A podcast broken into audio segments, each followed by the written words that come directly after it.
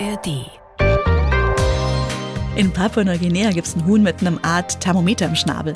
Die brauchen eine bestimmte Temperatur im Boden, weil die ihre Eier bis zu zwei Meter tief in die heiße Vulkanasche vergraben, damit der Vulkan die Eier ausbrütet. Das sind sozusagen ziemlich faule Hühner. Mhm. Aber wenn die Gase nach oben steigen, das heißt der Vulkan sich auf eine Eruption vorbereitet, dann wird es zu heiß unten. Und dann legen die die Eier viel weiter nach oben und teilweise sogar direkt auf den Boden. Und dann wissen die Einheimischen, wie mein Freund Tauper zum Beispiel, dass es einen Vulkanausbruch geben wird. Ist das spannend. Die blaue Couch, der preisgekrönte Radiotalk. Ein Bayern 1 Premium Podcast in der App der ARD Audiothek. Dort finden Sie zum Beispiel auch mehr Tipps für Ihren Alltag mit unserem Nachhaltigkeitspodcast Besser Leben. Und jetzt mehr gute Gespräche. Die blaue Couch auf Bayern 1 mit Dominique Knoll. Sie ist Vulkanexpertin, Abenteuerin, Dokufilmerin und ich bewundere jetzt schon ihre absolute Furchtlosigkeit. Ulla Lohmann ist zu Gast auf der blauen Couch. Schön, dass Sie da sind. Schön, dass ich hier sein darf. Wenn ich jetzt an Vulkane denke, da muss ich ganz ehrlich sagen, das erste ist so ein bisschen Gefahr, was mir da so in den Sinn kommt, ja, und dann sehe ich eher so ein bisschen tragische Bilder von verwüsteten Dörfern, die in Lava ertrinken und so weiter. Was ist für Sie denn das Faszinierende an Vulkanen? Dass Vulkane auch Leben schenken. Durch die Vulkane kam auch das Leben auf die Welt. Man hat so gleichzeitig diesen Kreislauf des Lebens, dieses Schaffen, aber auch zerstören. Die können so viel kaputt machen. Und mir wird in so einem Moment ganz deutlich bewusst, dass wir nur Gäste auf der Erde sind. Mhm. Wenn Sie da an so einem Vulkankrater stehen und da reinschauen und das spüren und diese unfassbare Naturgewalt erleben, ne? Ganz genau, am besten noch im Vulkan drin. Das hören wir später, was Sie da Verrücktes machen. Oh Mann. Das aktuelle Buch heißt Vulkanmenschen vom Leben mit Naturgewalten. Und da haben Sie Menschen besucht auf der ganzen Welt, die in der Nähe von Vulkanen leben. Das machen die wegen der fruchtbaren Böden wahrscheinlich meistens, oder? Ganz genau. Also mhm. Zum einen wegen der fruchtbaren Böden, zum anderen, weil es da auch eine Art Tourismus gibt, zumindest auf einigen Vulkanbergen und zum anderen, weil sie dort einfach schon immer wohnen. Mhm. Und wie kann man sich das dann erklären? Also, weil die haben ja immer diese Gefahr im Nacken. Wie machen diese Menschen das? Sie beobachten die Natur ganz genau. Wir schauen ja aufs Handy, auf die App, um zu gucken, was für ein Wetter ist, anstatt dass wir mal in den Himmel schauen. Mhm. Die Menschen sind darauf angewiesen, dass sie nach oben gucken, dass sie schauen, ah, der Ätna hat gerade jetzt eine Rauchfahne, dass sie einfach auch ganz anders die Natur wahrnehmen vor allem in äh, Ländern, wo man nicht diese wissenschaftlichen Beobachtungen von den Vulkanen hat. Mhm. Das heißt, wenn man in der Nähe eines Vulkans lebt, dann wächst man quasi damit auf, da immer einen Blick hinzurichten und sich an dieser Natur auch zu orientieren. Ja, würde ich definitiv so sagen. Mhm. Vor allem auch in Ländern wie in Vanuatu in der Südsee, wo die Menschen sich den Vulkan ganz anders erklären. Die haben eine mystische Beziehung zum Vulkan. Da gibt's dann auch Rituale, Beschwörungen und im Vulkan, so glaubt man ganz oft, ist das Reich der Götter. Mhm. Können Sie mal ein Beispiel für so ein Vulkanritual erzählen? In Vanuatu gibt's die Kawa-Zeremonie. Da wird die Wurzel von einer pfefferähnlichen Pflanze zerkaut, die Spucke wird ausgespuckt mhm. und dann müssen es die Männer, zum Glück nur die Männer, trinken. Dann kann man angeblich mit dem Vulkan reden. Vor allem kann das der Zack-Zack, der ist vom Beruf Vulkanflüsterer. Am Anfang habe ich gedacht, naja, was ist denn der Quatsch? Mhm. Ich habe Wissenschaft studiert, ich äh, bezeichne mich als Wissenschaftlerin. Was will jetzt plötzlich der Vulkanflüsterer da? Aber das sind Menschen, die die Natur ganz genau beobachten und dieses schon von Generation zu Generation weiter vererbt bekommen haben. Und das finde ich extrem spannend, weil sie die Natur anders wahrnehmen, eine ganz andere Ebene haben. Und dann habe ich in Ihrem wunderbaren Buch gesehen, dass man die Hühner auch ganz genau beobachten sollte. Warum das denn? In Papua-Neuguinea gibt es ein Huhn mit einem Art Thermometer im Schnabel. Die brauchen eine bestimmte Temperatur im Boden, weil die ihre Eier bis zu zwei Meter tief in die heiße Vulkanasche vergraben, damit der Vulkan die Eier ausbrütet. Das sind mhm. sozusagen ziemlich faule Hühner. Mhm. Aber wenn die Gase nach oben steigen, das heißt, der Vulkan sich auf eine Eruption vorbereitet, dann wird es zu heiß unten. Und dann legen die die Eier viel weiter weiter nach oben und teilweise sogar direkt auf den Boden. Und dann wissen die Einheimischen, wie mein Freund Tauper zum Beispiel, dass es einen Vulkanausbruch geben wird. Ist das spannend. Zusammen mit ihrem Mann und einem befreundeten Vulkanologen haben sie als erste Menschen der Welt 600 Meter tief in den Benbo, spreche ich das richtig aus? Ja, Benbo-Vulkan genau. in der Südsee haben sie sich abgeseilt. Ne? Und das war ein ganz besonderer Moment für sie. Ja, vor allem weil ich mich da über zwölf Jahre darauf vorbereitet habe, Wow. weil ich auch Niederschläge einstecken musste. Ein Jahr wären wir fast im Vulkan unten geblieben und dann einfach ganz viel gemacht zu haben, um diesen Traum zu verwirklichen. Ich habe beim Klettern angefangen, ich habe dann auch Vulkane studiert, ich habe die Sprachen der Einheimischen gelernt und habe dann auch in dem Zug meinen Mann kennengelernt, habe geheiratet und all diese Sachen nur, damit ich da runter in den Vulkan komme.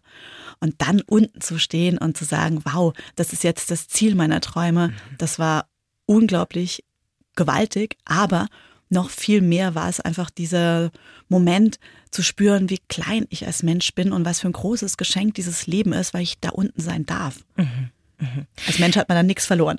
Wie funktioniert das denn? Also da klettert man quasi rein an der Innenseite, wie man an so einer steilen Bergwand raufklettert. Klettern Sie da runter? Mit Genau. Schutzkleidung nehme ich an? Ja, zum Runterklettern. Also ich habe das Problem, ich bin ein bisschen klein, ich passe nicht in so eine Schutzkleidung rein. Deswegen haben wir versucht, dass das Seil so weit weg wie möglich von der brodelnden Hitze war. Man muss auch schauen, dass das Seil nicht über Stellen von heißem Gasaustritt drüber läuft, weil da kann es dann 200, 300 Grad heiß werden. Und dann schmilzt das Teil. Ne? Ja, du Schreck. und dann können auch so Felsbrocken runterfallen. Also da muss man wirklich gut aufpassen. Wir haben uns die 600 Meter in verschiedene Etappen eingeteilt und haben sogar auf der ersten Stufe 200 Meter tief im Vulkan drin gezeltet.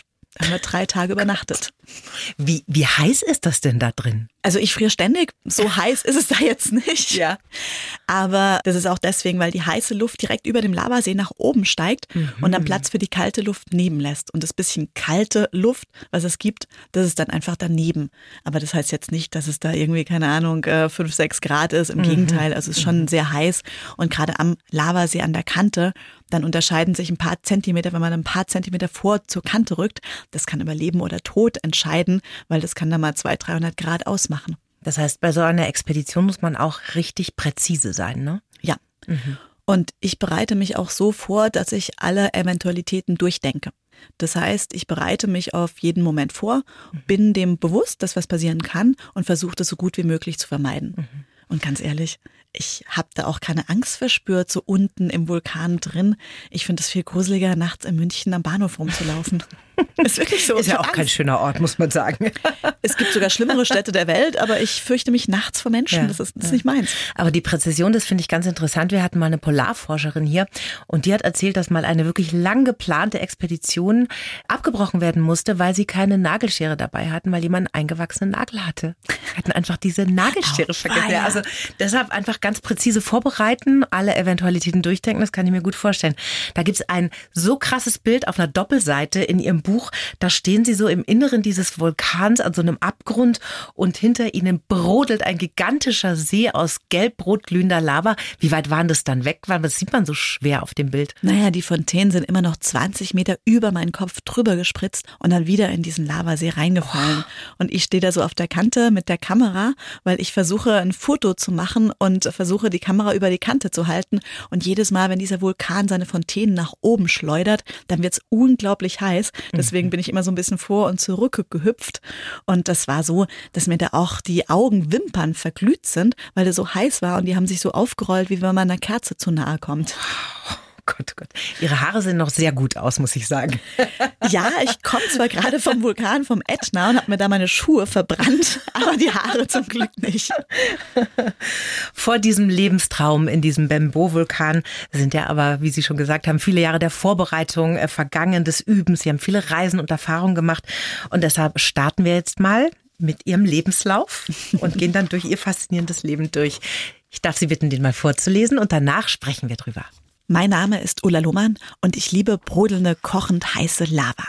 Egal, ob ich mich in einen Vulkanschlund abseile, im Lavastrom Essen aufwärme oder mit Stammesmagiern im Dschungel unterwegs bin, mein Beruf ist meine Berufung. Als Vulkanexpertin reise ich mit meinem Mann und meinem kleinen Sohn durch die ganze Welt. Geprägt haben mich meine beiden Väter, mein Forscherdrang und meine Reisen. Ich bin ebenso unerschrocken wie dankbar und möchte andere inspirieren, ihren Leidenschaften zu folgen und sich nicht über Kleinigkeiten aufzuregen. Denn vor den Menschen, die rund um die Vulkane leben, habe ich gelernt, dass Zusammenhalt zählt und dass das Leben ein Geschenk ist. Wunderschön geschrieben. Sehen Sie sich da? Ja, vor allem meine beiden Väter. So gesehen ist es tatsächlich so. Ich habe Ja. nämlich einen Adoptivvater in Papua-Neuguinea. Mhm, mhm. Da kommen wir später noch hin. Sie haben Italien bereist. Sie kommen gerade, ne, haben Sie gesagt, aus Sizilien mit dem Ätna und natürlich der Vulkaninsel Stromboli. Und da ist ein Bild in Ihrem Buch, da sitzt dann so eine italienische Gesellschaft in einem Restaurant, futtert Pizza und im Hintergrund brodelt der Ätna, die Lava. Man sieht das. Also das ist nicht der Ätna, oder? Das ist der Stromboli, Der genau. Stromboli brodelt im Hintergrund, genau. Wie machen die Menschen das? Also ist das denen egal? Hat man da gar kein Gefühl mehr für Gefahr oder? Dolce Vita mit dem Vulkan. ein Vino und ein Vulkan. Ja. Nein, das ist tatsächlich so, dass der Stromboli einer der aktivsten Vulkane der Welt ist. Der brodelt und blubbert schon seit Jahrhunderten. Und man hat sich so ein bisschen mit dem Vulkan arrangiert. Es gibt eine Art Vulkantourismus und es gibt einfach die Leute, die ganz bequem in der Pizzeria sitzen und mit einem Weinchen auf den Vulkan schauen. Aber es ist trotzdem ein Feuerberg. Man muss ihn überwachen. Man muss gut schauen, wie er reagiert. Der hat nämlich auch manchmal Lavaströme, die für Fotografen natürlich super schön sind. Also wir machen auch Fotoreisen nach Sizilien, wo wir da auch die ganze Nacht den Vulkan fotografieren mit den Sternen oben drüber. Aber für die Menschen muss man da natürlich aufpassen. Wenn so eine Lavarutsche ins Meer geht, also viel Lava quasi kann auch teilweise so sein, dass da Seiten vom Vulkan abbrechen, dann kann es einen Tsunami hervorrufen. Auf der Insel kann es dann auch gefährlich sein. Also das ist schon wichtig, dass man auch die Vulkane gut überwacht. Sie haben gerade schon gesagt, wenn Sie in so einem Vulkankrater stehen, dass Sie dann einfach diese Naturgewalt spüren und eine große Dankbarkeit auch spüren dafür, dass Sie das erleben dürfen und auf dieser Erde sein dürfen und diese Schönheit anschauen dürfen. Haben Vulkane auch was Spirituelles für Sie? Ja, obwohl ich überhaupt kein spiritueller Mensch bin. Aber in solchen Momenten lernt man an was zu glauben, was man sich nicht erklären kann. Ich muss mir nicht immer alles erklären. Ich muss akzeptieren, dass es Dinge gibt, die wir uns nicht erklären können. Und ich glaube, obwohl ich ein unglaublich neugieriger Mensch bin und allem auf den Grund gehen will, muss ich auch anerkennen, dass es irgendwo diese Grenzen gibt. Und das hat mir der Vulkan gezeigt, dass ich als Mensch manchmal viel zu klein für meine großen Fragen bin und dass man es auch manchmal einfach gut sein lassen kann. Manchmal darf man einfach nur dankbar sein, dass man lebt, dass man hier den Moment genießen darf. Und ich habe auch gelernt, den Moment zu leben, dass ich jetzt nicht an hunderttausend andere Sachen denke, dass ich im Vulkan einfach diese Kraft spüre. Und das mache ich meinen ganzen Alltag lang auch. Ich plane so, dass ich genug Luft habe, dass ich keinen Stress habe. Und wenn ich eine Sache mache, dann mache ich die 100 Prozent und dann ist alles andere ausgeblendet. Dann mache ich das, kann mich darauf konzentrieren, egal ob es bewusst Essen ist oder eben Zug fahren, die Leute anschauen oder arbeiten. Aber ich versuche einfach die Sachen bewusst zu Sie machen. sind im Moment. Genau. Mhm, das ist gut. Eh immer das Beste. Wie viel Leiden ist denn bei Ihrer Leidenschaft dabei? Ja, das Wort ist äh, tatsächlich sehr bezeichnend. Ich muss schon immer ganz schön dafür kämpfen. Also das fing in der Schule an, da war ich immer die Außenseiterin. Die anderen haben sich über die Jungs unterhalten und ich habe irgendwie mich für Erdwissenschaften interessiert. Ich bin jetzt auch so, dass ich immer aus meiner Komfortzone rausgehen muss. Ich sag, wenn es mir zu gut geht und ich keine Lust mehr habe, im Zelt zu übernachten, anstatt im schönen Hotelbett, dann muss ich was anders machen, weil gerade dieser Schritt raus, das ist für mich wichtig. Und ich will auch andere immer so ein bisschen pushen, aus der Komfortzone rauszugehen, weil ich glaube, wo der Komfort aufhört, da fängt das Abenteuer und das Erleben an. Ich fühle mich jetzt ganz schuldig, weil ich bin ja jemand, ich würde ja für kein Geld der Welt in Campingzelt gehen. Aber jeder hat ja eine andere Komfortzone. Das ist ja das Schöne. Vielleicht ist es auch mal was. Muss ja nicht jeder in den Vulkan gehen, um Himmels Willen. Meine Mama zum Beispiel ist in ihrem Leben dreimal zu mir nach Bayern gereist. Die wohnt in der Pfalz. Für die ist es eine Weltreise, nach Das ist Bayern zu verrückt, wenn man ihre Reisetätigkeit Ja. anschaut. Sie sind 1977 in Kaiserslautern geboren, dann ziemlich ländlich aufgewachsen, ne, in der Pfalz und hatten schon als Kind ja diesen Forschertrieb im Blut. Ne? Wie ging das denn los? Was sind denn so Ihre ersten Erinnerungen an dieses Gefühl, oh, da bin ich neugierig, da will ich mehr wissen, das will ich rausfinden? Witzigerweise ist es wirklich Pompeji. Mein Papa hat mich mit zum Vesuv genommen, wo ich gesehen habe, was für eine Kraft dieser Vulkan hatte, wie der diese Stadt zerstört hat. Und das fand ich so spannend und da wollte ich mehr wissen. Aber ich habe nicht mit der Archäologie oder Vulkanologie angefangen, sondern mit der Paläontologie. Ich habe nämlich ein Uramphib entdeckt bei uns in der Heimat, in der Pfalz, weil ich halt immer alles gucken wollte, was in der Erde drin ist. Und da war ich der erste Mensch der Welt, der dieses Tier entdeckt hat. Und ich habe es dann in drei Jahren harte Arbeit mit ganz viel Leidenschaft erforscht. Und zum Glück haben da auch Lehrer an mich geglaubt, weil ich glaube, ohne meine unterstützenden Lehrer im Burggymnasium hätte ich das Abi nicht gemacht, weil ich als Außenseiter auch von ja, von einigen Lehrern, die mochten es halt nicht. Mhm. Und äh, Mhm. ich habe mich dann immer auch durchgesetzt. Ich war immer so das rebellische Kind und das ist halt nicht immer einfach. Und dank diesem Urlurch und dank Ein meinen Urlurch Unterstützern- war das? Ja. Okay. Und dank denen habe ich dann eben den Jungfursch Bundessieg gemacht, habe mein Abi abgeschlossen und bin dann auf Weltreise. Und dann ging eine richtig wilde Reise los, oder? Da sind Sie dann ganz alleine los? Ja. Oh. Ja, Mit also 19. na, damals war ich 18, hatte das Abi in der Tasche. Ich bin dann 19 während der Reise geworden. Ich wollte nämlich zuerst nur ein halbes Jahr, habe aber gemerkt, dass man, ich habe vom Jungforsch Bundessieg 1500 Euro bekommen und habe gemerkt, dass man mit dem Geld eigentlich gar nicht weit kommt. Aber Erstaunlich, Ja, komisch, was so ein ne? Leben kostet. Ne? Aber ich habe gemerkt, dass ich mir alles beibringen kann. Wenn ich irgendwas wissen möchte, wenn ich irgendwas lernen will, kann ich das. Und dann habe ich die Weltreise ausgedehnt und war insgesamt eineinhalb Jahre unterwegs. Wissen Sie, was ich gemacht habe? Ich habe auf einem Schiff angeheuert als Köchin. Aber ich konnte nicht kochen. Also Sie sind schon der Wahnsinn. Naja, ein bisschen frech, ein bisschen so gesundes Zuvertrauen braucht man schon. Eine leichte Selbstüberschätzung und schon läuft das. Ganz genau. Das ist ja toll. Das war aber ja eine Reise, die, ja, Sie mussten dann Geld verdienen unterwegs, oder? Wahrscheinlich. Also Schiff angeheuert als Köchin. Konnte man das Essen dann irgendwann essen? Ja, nicht in der ersten, nicht in der ersten Nacht. Ich musste Lasagne kochen und das, was ich über Bord gespuckt habe, sah genauso aus, was ich in die Lasagne re- reinstopfen sollte. Also es war fürchterlich und ich glaube, ich lag drei Tage flach. Aber wir waren dann drei Wochen auf hoher See und in der Zeit habe ich tatsächlich das Kochen gelernt. Und andere Jobs hatten Sie dann auch in dieser Zeit, um sich über Wasser zu halten, ne? Ja, ich war dann auf dem Schiff und habe dann auf dem Schiff noch ein weiteres Jahr gearbeitet, dann später als erster Matrose sogar. Ich habe dann teilweise unter Wasser geschweißt, war dann Tauchlehrerin und dann habe ich bei einer Expedition von National Geographic angeheuert als Köchin. Das ist wirklich lustig. Was hat denn da Ihre Mama gesagt? Also, weil ich habe eine Tochter, die ist 17, ne? Wenn die jetzt in einem Jahr sagen würde, Mama, ich bin da mal anderthalb Jahre weg, tschüss. Ich weiß nicht, ob ich da so entspannt wäre. Ja, also ich glaube, mein schlimmster Moment im Nachhinein, wo ich das meiste schlechte Gewissen hatte, war, als meine Mama gedacht hatte, ich käme von meinem halben Jahr Weltreise zurück und sie drei Tage in Frankfurt am Flughafen gewartet hatte, weil ich nicht gekommen bin. Ich hatte ja auf dem Schiff angeheuert, aber das Schiff war zu spät und ich konnte der Mama auch nicht sagen, du Mama, ich komme ein bisschen später. Und dann habe ich sie angerufen, habe gesagt, Mama, Mama, mir geht's gut, ich habe nicht viel Geld, ich komme in einem Jahr, tschüss. Ach. Nach drei Tagen warten auf ein Lebenszeichen von mir. Ja, ich muss gestehen, ich habe sie schon ein bisschen strapaziert. Hat sie Ihnen mittlerweile verziehen? Ich denke schon. Waren denn da auch mal gefährliche Momente dabei auf dieser anderthalbjährigen Weltreise als junge Frau? Ja, also ich habe dann auch in jedem Land getrennt und beim Trampen habe ich gelernt, meinem Gefühl zu vertrauen und wenn ich das Gefühl, dieses Bauchgefühl ignoriert habe, dann ist meistens was passiert. Also ich habe mal mit einem Messer zustechen müssen, ich habe mal zweimal Tränengas Das heißt, Sie waren gesprüht. tatsächlich bewaffnet, als Sie da unterwegs waren. Das ist auch das Ding. Man muss sich auf die Gefahren vorbereiten, wie im Vulkan drin. Wenn man damit rechnet, kann man auch ruhig bleiben. Also gerade wenn jemand ein Mädchen an den Kragen will, sieht man das ja schon vorher und man kann sich da auch darauf vorbereiten und sagen, "Mm, ich behalte jetzt einen kühlen Kopf und dann kann man das auch abschließen und halt Tränengas sprühen dann gleich schnell weg. Ich war dann im australischen Outback und bin dann einfach in die Nacht rausgerannt und hatte mich dann im Outback verlaufen und war dann einen Tag lang im Outback, weil ich natürlich weit weg von der Straße war. Ich hatte so Angst vor dem Typen, bin dann einfach mitten ins Outback gerannt und habe dann nicht mehr zurückgefunden.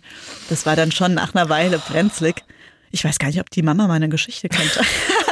Sie soll besser nicht die Sendung hören.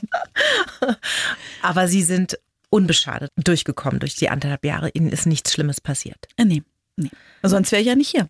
Das ist sehr schön. Auf diesen vielen Reisen in Ihrem Leben sind Sie auch auf viele Menschen aus anderen Kulturen getroffen. Welche Begegnungen waren denn da für Sie so die beeindruckendsten, an die Sie heute noch denken, die irgendwas in Ihnen hinterlassen haben? Vor allem, wenn sich Menschen mir gegenüber öffnen. Ich habe dann auch meinen Adoptivpapa in Papua-Neuguinea kennengelernt und ihn durfte ich zwölf Jahre seines Lebens begleiten. Warum ist der Ihr Adoptivpapa? Wie kam das? Er hat einen ganz spannenden Kult. Er war der Letzte, der noch seinen eigenen Vater nach Stammestradition mumifiziert hat. So wird der Vater zum Ahnengeist und so kann er dann immer beim Stamm bleiben und die Lebenden beschützen. Und das fand ich so spannend. Ich wollte da einfach wissen, wie die mit dem Tod umgehen. Und dann bin ich immer wieder zu dem Stamm hingereist Und während eines Besuches ist die Enkeltochter vom Gemtaso, so heißt der Häuptling, der mich adoptiert hat, die ist gestorben. Mhm. Wir haben eine Woche lang ums Überleben dieses Mädchens gekämpft. Sie ist an Malaria gestorben fand ich total fürchterlich, weil bei uns reichen ein paar Tabletten ja. und dann ist schon wieder alles gut. Und daraufhin machen wir jetzt auch ganz viel, um die Menschen dort zu unterstützen mit Krankenstationen, mit Schulgeldern. Aber damals war das halt einfach nicht. Das Mädchen musste sterben und der Gemtasu hat in dem Moment gesagt, du Ulla, ich habe zwar meine Enkeltochter verloren, aber ich habe eine neue Tochter dazu gewonnen. Oh, wie schön. Ja. Und Sie sehen sich auch immer, wenn Sie in dem Land zu Besuch sind? Leider nicht mehr. Oder eigentlich schon. Der Gemtasu wurde auch nach seinem Wunsch nach Stammestradition selbst mumifiziert. Mhm. Seine Kinder, also auch ich, haben ihn mumifiziert. Ich musste den ganzen Prozess mit Fotos dokumentieren, weil der Gemtasu gesagt hat, es ist wichtig, dass diese Tradition zumindest in Bildern für die Nachwelt erhalten bleibt. Mhm. Und jetzt ja, ich sehe ihn schon noch, nur eben in einem anderen Zustand. Er ist jetzt eine Mumie und sitzt mhm. immer noch in seinem Haus. Wir werden wahrscheinlich im Juli eine Zeremonie machen, um ihn auf den Felsvorsprung, auf seine letzte Ruhestätte zu bringen. Aber ja, ich sehe ihn und ja, ich sage ihm jedes Mal auch Hallo. Das ist total merkwürdig.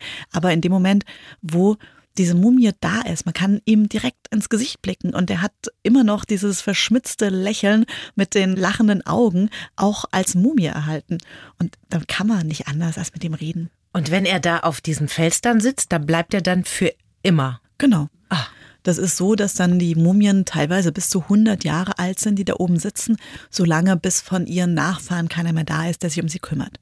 Man muss einmal im Jahr diese Mumie auch neu restaurieren, wird dann runtergeholt vom Felsvorsprung, bekommt so eine Art Ocker, so eine Lehmfarbe drauf, wird wieder ausgeräuchert und darf dann wieder hoch auf den Felsvorsprung. Das Wenn keiner mehr da ist, dann vergeht es so ganz langsam, ja. verblasst die Erinnerung. Mhm. Wow, das ist spannend. Frau Lohmann, jetzt frage ich mich natürlich, ne, wie machen Sie das denn? Ich meine, Sie haben einen Mann, Sie haben einen vierjährigen Sohn. Sind die immer im Rucksack dabei oder wie kriegen Sie da ein Familienleben hin?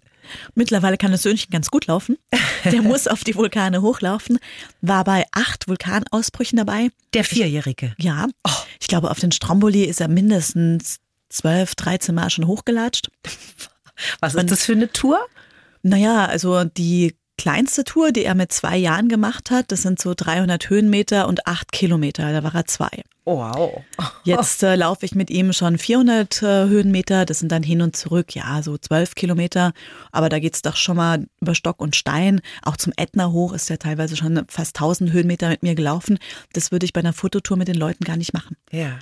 Und wir waren mit ihm in 45 Ländern. Aber er muss einfach mit, weil das ist ja mein Beruf. Der ja, klar. begleitet mich. Wir machen das als Zweierteam und jetzt als Dreierteam. Mhm. Deswegen ist es ja keine Option, das Söhnchen zu Hause zu lassen. Mhm.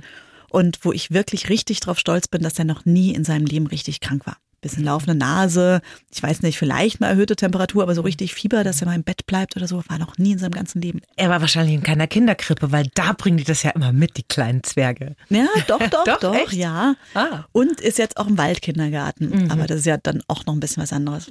Aber der trinkt überall das Leitungswasser. Ich war mit ihm in Indonesien, das ist auch im Buch drinne, habe ich den Merapi fotografiert, habe mit den Menschen dort gelebt. Da müssen Sie mir kurz mal helfen, Merapi. Das ist ein Vulkan in Indonesien, mhm. der 2010 ganz spektakulär ausgebrochen ist, wo über 230 Menschen ihr Leben verloren haben. Mhm. Und jetzt siedeln die Menschen immer noch in dem Umfeld des Vulkans in der Gefahrenzone.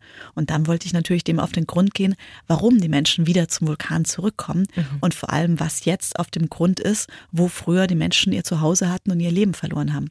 Und wissen Sie, was jetzt dort ist? Ein Vergnügungspark, wo man Vulkan-Selfies machen kann. Das ist ja aber schräg, oder? Total. Da gibt es dann so ein Skelett von einer großen Kuh, die mhm. dann während der Eruption eben unter der Asche begraben worden ist und so ganz skurrile Sachen. Mhm. Aber die indonesischen Touristen finden es toll. Die wollen so ein bisschen diesen Gefahrenkitzel und ich mhm. fand es halt total spannend, wie anders man auch mit so einem Vulkan umgehen kann. Und die Menschen ziehen dahin zurück, weil sie da bessere Voraussetzungen haben für Landwirtschaft oder was zieht die da wieder hin? Ja, zum einen ist es diese fruchtbare Erde, zum anderen verheißen diese Vergnügungsparks natürlich auch Arbeit. Mhm. Die Menschen müssen irgendwo hin und es wurden sehr viele Menschen evakuiert, also Zehntausende. Mhm. Und die müssen ja dann irgendwo wieder hin und wollen natürlich zum Land ihrer Vorfahren zurück. Mhm. Und da war ich mit Manuk alleine, als er ein halbes Jahr war. Ich habe die ganze Nacht an den Vulkan bei den Eruptionen fotografiert und das Kind hat selig in der Trage geschnarcht. Hat er die große Leidenschaft dafür von der Mama geerbt, ihr Sohn? Ja, der findet es ganz, ganz, ganz toll. Ich glaube, er war zwei, als er sein erstes Gewitter in Deutschland erlebt hat und ist ganz aufgeregt rumgehüpft, hat gesagt, Mama, Mama, gibt's auch in Deutschland Vulkane? Lass uns hingehen. Und er möchte Erfinder werden. Nicht Vulkanologe, sondern Erfinder, weil er will mir ein Fahrzeug erfinden, mit dem ich zur Magmakammer fahren kann und sogar noch weiter, um zu gucken, ob der Erdkern fest oder flüssig ist, weil wir da so wenig drüber wissen. Man braucht immer große Pläne im Leben, das finde ich gut. da gibt's ja auch so ein wahnsinnig tolles Bild in Ihrem Buch, wo ich so sofort das Gefühl hatte, da öffnet sich so der Horizont. Da bauen zwei kleine schwarze Kinder mit schwarzer Erde keine Sandburg, sondern so ein Mini-Vulkan und dekorieren den dann mit weißen Blumen. Wie und wo ist denn dieses Bild entstanden? Das ist auch in Vanuatu entstanden. Mhm. Und die Kinder, die kennen ja nichts anderes. Bei uns gibt's Burgen, eine Sandburg. Das versteht man, weil man eine Burg kennt. Aber dort kennen die keine Burgen, die kennen nur den Vulkan. Mhm. Also bauen sie Sandvulkane und machen die Blümchen drauf, damit sie Götter schön haben, weil für die ist es ganz normal, dass die Vulkane der Sitz der Götter sind. Ah, der Sitz der Götter. Clasht das manchmal eigentlich ein bisschen bei Ihnen, weil die glauben ja an Götter, an Geister, sehr spirituell. Und Sie sind ja eine Wissenschaftlerin, kann man sagen. Ja, Sie gehen ja da von der ganz anderen Seite ran. Clasht das manchmal so ein bisschen? Natürlich schon. Mhm. Aber man kann sich viele Sachen auch erklären. Also ich darf nicht alles erzählen, weil viele Sachen bekomme ich natürlich auch über die Jahre im Vertrauten erzählt. Mhm. Und dann würde die ganze Magie auch nicht funktionieren. Aber ich sag mal, die beobachten sehr genau und wissen da ganz, ganz, ganz viel durch Beobachtungen. Mhm. Und das ist natürlich auch für die Wissenschaftler spannend, dass die Wissenschaftler sich dann auch auf diese Beobachtungen beziehen könnten und mehr können, weil gerade in solchen Ländern wie Vanuatu fehlt das Geld zur Überwachung. Und mhm. deswegen finde ich so eine Zusammenarbeit extrem spannend. Mhm. Das Beste aus beiden Welten, ne? Ja. Und dieses Spirituelle, da muss man auch so ein bisschen mitmachen, sag ich mal. Also zum Beispiel, nach mir wurden einige Kinder benannt in dem Dorf, wo die Vulkanburgen gebaut worden sind, gibt es eine Ulla. Und der Papa von der Ulla, der wäre eigentlich fast mit mir verheiratet worden, hat aber, oder ich habe dann nochmal die Kurve gekriegt und er hat zumindest seine Tochter nach mir benannt. Und jetzt wird der Manuk auch einen traditionellen Namen bekommen und wir sind im Juli nach Papua-Neuguinea, sind wir dann in Vanuatu, um dort eben eine Zeremonie für den Manuk zu machen. Das heißt, da trifft mein wissenschaftlicher Glaube auch auf diese spirituelle Welt. Mhm. Warum nicht? Manuk heißt Ihr Sohn. Was ist das für ein Name? Das ist ein indonesischer Vulkan. Habe ich mir fast gedacht. ja, wenn schon Kind. Und ich bin dann wirklich einfach nur die Liste von den Vulkanen durchgegangen. Ja. Ich wusste gar nicht, äh, ob es Mädchen oder Junge wird. Mhm. Habe mir dann einfach so die Namen angeguckt. Fakradas Fjall oder Niritatem Belesu kann ja kein Mensch aussprechen. Nein. Und dann war der Manok eigentlich so der Einzige, der in Frage kam als Name. Mhm. Habe ich gesagt, super, da wollte ich sowieso schon mal hin. Machen wir doch das als Name. Nenne ich doch das Kind gleich mal so. In Ihrem Buch haben Sie ja auch immer wieder Zitate abgedruckt aus Ihrem Tagebuch, die ich sehr schön finde. Unter anderem eins, das lautet, die Erde bebt und zittert, die Gase brennen in den Augen. Ich bekomme unter der Gasmaske schlecht Luft, aber ich fühle mich im Bauch des Vulkans geborgen und werde jetzt bestimmt auch gut schlafen können. Wo war das? Das war im Bembo-Vulkan in Vanuatu drin, als mhm. wir dann im Vulkan gecampt haben. Und wenn wir es gerade noch vom Manuk haben, der war tatsächlich als Kind auch oben am Vulkan. Es bebt so ein bisschen, ist wie so eine kleine Schlafwiege. Mhm. Und wir waren dann unten im Vulkan drinne. Aber die Erde ist ja ein bisschen warm und es bebt so ein bisschen. Das war für ihn dann vollkommen normal. Mhm. Und ich finde es einfach schön, solche Erfahrungen leben zu dürfen. Auch dieses Atmen. Und mir macht das die Sache immer viel bewusster, wenn ich es auch aufschreibe in solchen Momenten. habe ich mhm. immer mein Tagebuch dabei. Mhm. Ist Ihnen das Gefühl von Angst eigentlich völlig fremd? Ganz und gar nicht. Mhm. Also ich habe es ja schon erwähnt, in München nachts in der Stadt vor Menschen, mhm. da habe ich tatsächlich wirklich Respekt und auch Angst. Das mache ich tatsächlich nicht, dass ich dann nachts dann auch mit der S-Bahn nach Hause fahre. Ja, so, also Höhenangst oder so durchs Klettern natürlich überhaupt nicht. Mhm. Aber jetzt Achterbahn bin ich auch noch nie in meinem Leben gefahren, weil ich es wahrscheinlich auch nicht für nötig halte. Mein Nervenkitzel ist dann doch bei der Arbeit im Vulkan.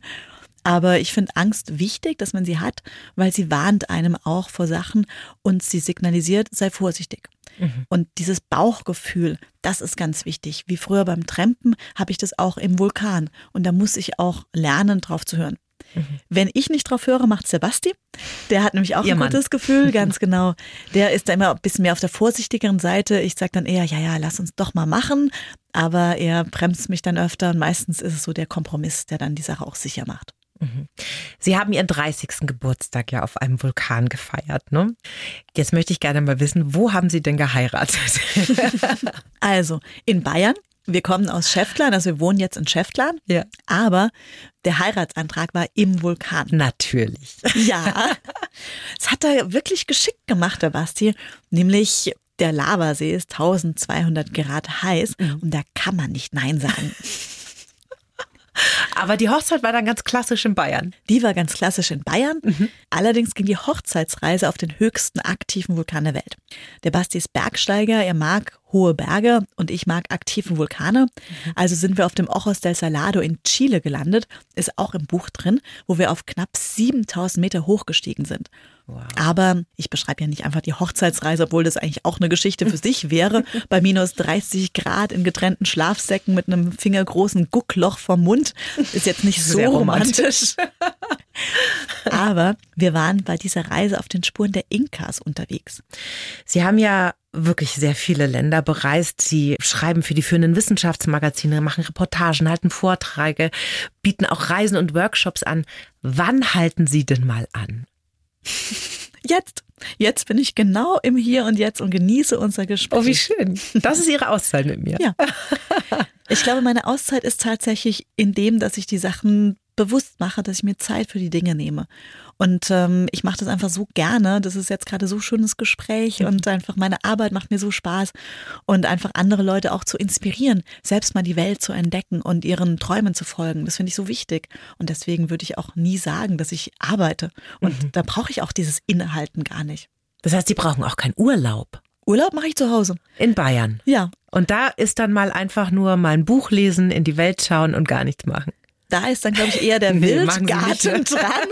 Und dann gehen wir klettern und sind den ganzen Tag am Fels und kommen dann abends total dreckig und übermüdet wieder nach Hause und fallen dann ins Bett. Also Sie sind nicht so der Strandtyp, ne? Der dann zwei Wochen irgendwo an der Adria liegt. Ja, doch, wenn ich ein Surfbrett habe, schon. Ach, ich auch. Also ja. Ja. Surfbrett, sehen Ja, Sie? ja. Aber Also- rumliegen geht nicht. Nee, muss schon immer irgendwo Action drin sein. Was steht denn auf Ihrer Bucketlist, auf der Liste mit Dingen, die man unbedingt nochmal machen möchte im Leben?